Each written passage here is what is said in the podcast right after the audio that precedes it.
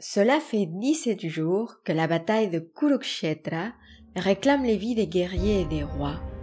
Et pour l'instant, chaque successeur commande l'armée des Kauravas de la moitié que son prédécesseur. Bhishma était aux commandes pendant dix jours, Drona pendant cinq, Karna pendant deux jours. Pour ce dernier jour de guerre, c'est au tour de Shalya, le roi Madra, de prendre les rênes. C'est le 18e jour de bataille, le dernier. C'est le Shalya Parva, le neuvième livre du Mahabharata, que je vous raconte aujourd'hui. C'est parti.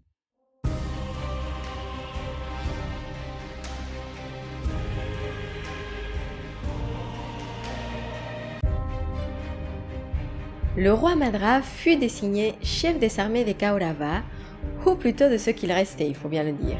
Et même s'il ne voulait pas être du côté des Kauravas, il avait bien suivi les ordres, et cela lui valut le respect des deux camps. Et au moment de la bataille, une force inexplicable animait sa soif de guerre. C'était en réalité un démon qui habitait son corps et qui se nourrissait de la jalousie et de la haine des autres. Puisque Shalia était maintenant aux commandes de l'armée des Kauravas, ce démon pouvait finalement contrôler complètement ce roi. Mais rassurez-vous parce que Krishna connaissait son secret. Alors, il demanda à Yudhishthira de l'affronter. En effet, l'aîné des Pandavas était toujours capable de trouver la bonté chez les autres.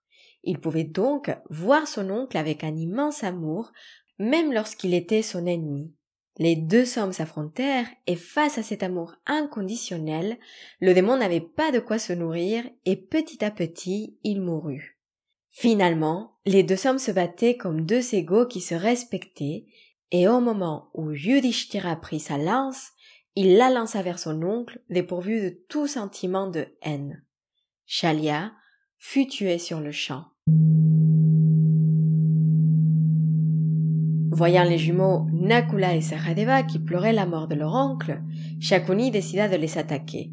Mais les jumeaux reprirent leur force et l'épée de Sahadeva traversa le corps de Shakuni et le tua. Duryodhana était dévasté. Il ne pouvait plus rien faire. Alors, il courut et courut jusqu'à trouver un lac où il se cacha. Une peur qu'il n'avait jamais ressentie parcourut tout son corps. Et à ce moment-là, la seule chose qui comptait pour lui, c'était de ne pas être découvert par le colosse Bhima. Même si les survivants du côté des Kauravas essayaient de le persuader de se battre jusqu'à la fin, Duryodhana leur expliqua qu'il avait besoin de se reposer. En vérité, ses jambes ne bougeaient plus. Figé par la peur, ancré au sol, même s'il avait voulu, il n'aurait pas été capable de continuer. Et si je vais un peu vite dans le récit de ce dernier jour de guerre, c'est parce que pendant la plupart de cette 18e journée de bataille, Bhima chercha Duryodhana et après des heures de recherche, il le trouva dans le lac. Et Bhima, qui connaissait très très bien son cousin, le traita de lâche et Duryodhana sortit du lac énervé. Ils commencèrent à se cercler. C'était le moment de l'affrontement final, de la bataille entre les deux colosses ceux qui se détestaient le plus dans cette guerre. Ils s'affrontèrent d'abord avec une massue à la main, mais Duryodhana était trop fort. Alors, pour le vaincre, Bhima était obligé de briser une dernière règle. Tout semblait justifié dans cette bataille pour le Dharma. Il regarda la cuisse de Duryodhana, se souvint de son geste inapproprié lorsqu'il avait insulté sa femme Draupadi, et décida de se lancer contre la cuisse en brisant la règle qui interdisait le guerrier de frapper en dessous de la ceinture. Il frappa Duryodhana avec sa massue à cet endroit et l'aîné des Kauravas tomba par terre. Et à ce moment-là, Balarama, le frère de Krishna, apparut devant eux. Et on peut imaginer qu'il était furieux car souvenons-nous que la seule chose qu'il avait demandé était d'avoir un combat juste. Or, toutes les règles de la guerre avaient été brisées par les deux camps. Et Krishna, qui avait vu tout le combat se dérouler, essaya de le calmer et lui expliqua chaque situation.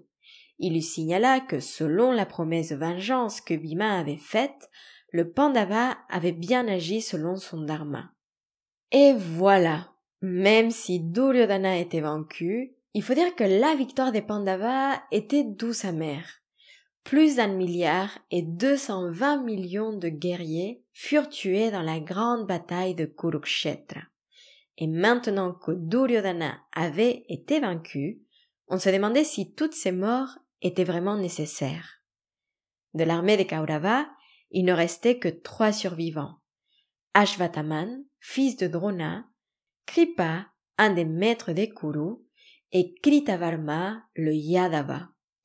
Mais ces trois-là ne voulaient pas laisser les choses comme ça. Ils avaient un plan pour détruire les Pandavas coûte que coûte, et c'est ce que je vous raconterai dans le prochain épisode. Et avant de vous quitter, je souhaitais partager avec vous ce que je retiens de cette histoire. Et ce qui me fascine le plus finalement est l'affrontement entre Yudhishthira et Shalia. Parce que même si ça peut paraître cucu, et je vous l'accorde, il me semble, il me semble important de rappeler le pouvoir de l'amour. Ce n'est pas tous les jours facile, que ce soit chez les autres ou dans notre discours intérieur, un démon, un monstre qui se nourrit de la haine et de la jalousie, la seule chose à faire est de lui donner de l'amour.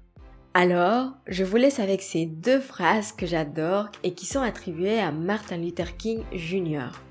La haine engendre la haine. La violence engendre la violence. Ou encore, il faut opposer aux forces de la haine le pouvoir de l'amour. Je vous souhaite donc beaucoup d'amour, que ce soit dans votre discours intérieur et dans vos relations, quelles qu'elles soient. Je vous dis à très bientôt sur le prochain épisode. Prenez soin de vous.